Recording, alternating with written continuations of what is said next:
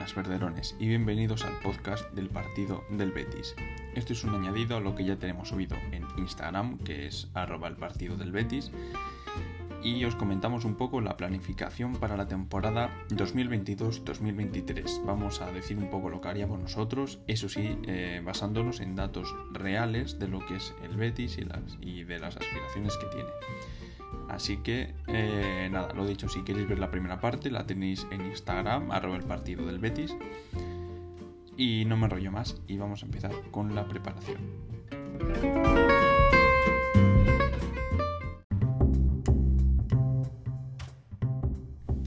Vale, la primera parte, el estado actual del Betis. Vamos a ver, hay que ser realistas y para preparar la próxima temporada es importante saber esto.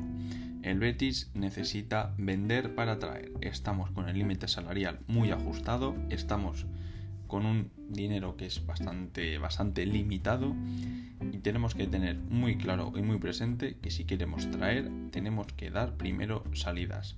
¿Vale? Eh, y una vez dicho esto, vamos a empezar con la parte 2 que son las salidas.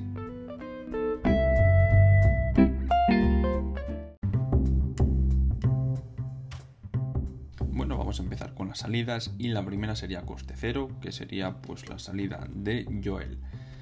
Eh, Joel que termina el contrato y no se le ha renovado y evidentemente queda un hueco en la portería porque solo nos quedamos con Ruiz Silva y con Claudio Bravo.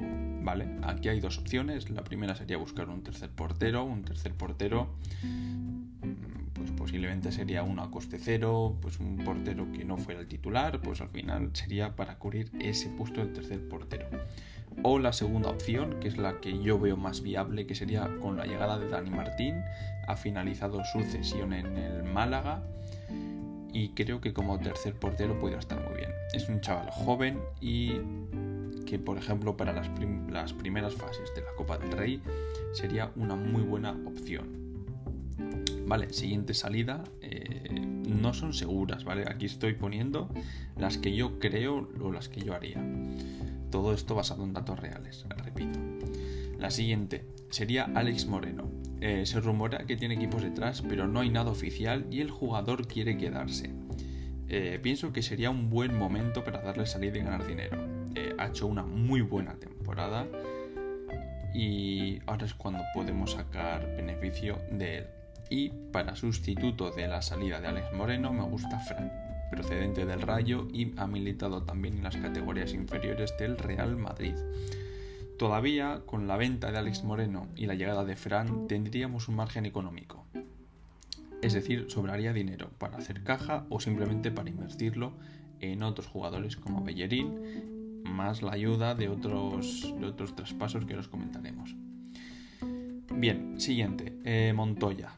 A ver, eh, Montoya no es que me parezca un mal jugador, ¿vale? Pero es por la situación. Lo primero es que no ha contado y ha tenido una lesión muy larga. Además también pasó el COVID, etc. Es que no ha contado. Yo le buscaré a cualquier salida. Además, teniendo en cuenta que ya tenemos a Savali y que Héctor Bellerín muy probablemente vista la camiseta del Betis la próxima temporada, yo me quedaría con Bellerín y Savali y buscaría cualquier salida a Montoya. Que ojo, para costear a Bellerín y a hay que hacer otra venta, que es la que yo considero que sería la más grande de este mercado del Betis, que sería la de William Carballo. Este siempre tiene muchos equipos detrás, es un jugador con muchísimo cartel y que si un momento y que si hay un momento para sacar beneficio de Carballo es ahora. Tiene 30 años recién cumplidos y ha hecho una temporada espectacular.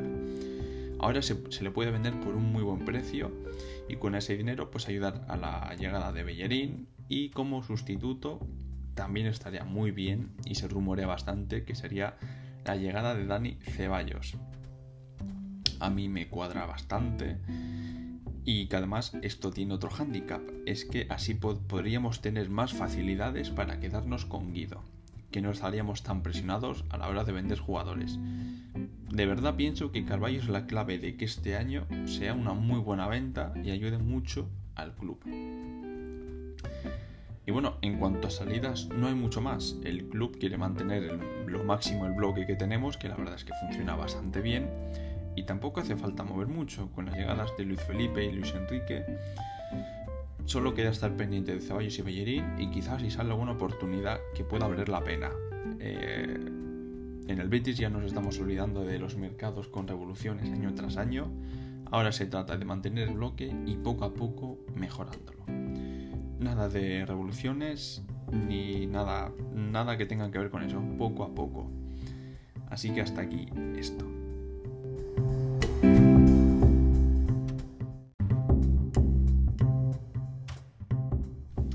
Bien, ahora vamos a comentar el objetivo real del Betis. ¿Cuál es el objetivo para la próxima temporada? Lo voy a hacer por competiciones, porque recordamos que el año que viene tenemos cuatro. Tenemos Liga, tenemos Copa del Rey, tenemos la UEFA y tenemos adicional por haber ganado la Copa, tenemos la Supercopa, ¿vale? Lo primero, vamos a empezar por la Liga.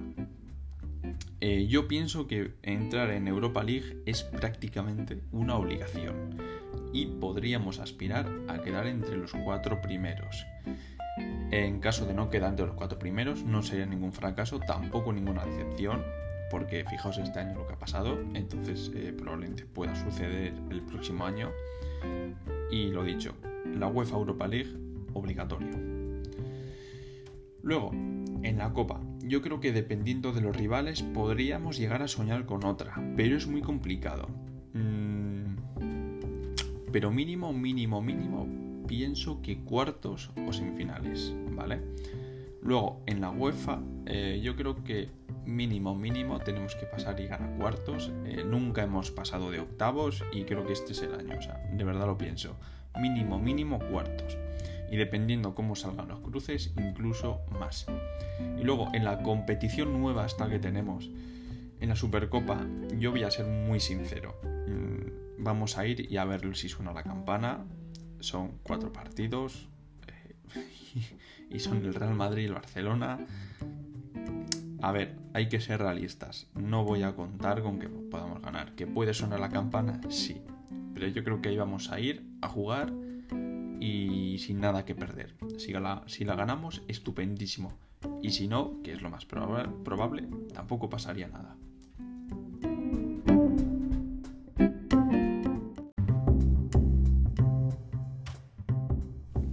Bueno, hasta aquí el podcast del partido del Betis. Espero que os haya gustado. Y nada, mm, para los que nos sigan ya en Instagram, pues, pues, ya lo sabréis. Y si no, para que nos sigáis en Instagram, que es arroba el partido del Betis, que ahí subimos contenido prácticamente todos los días, de lunes a domingo. Y nada, un abrazo, porque aquí, como dice Miguel Quintana, en el partido del Betis el fútbol nunca se acaba.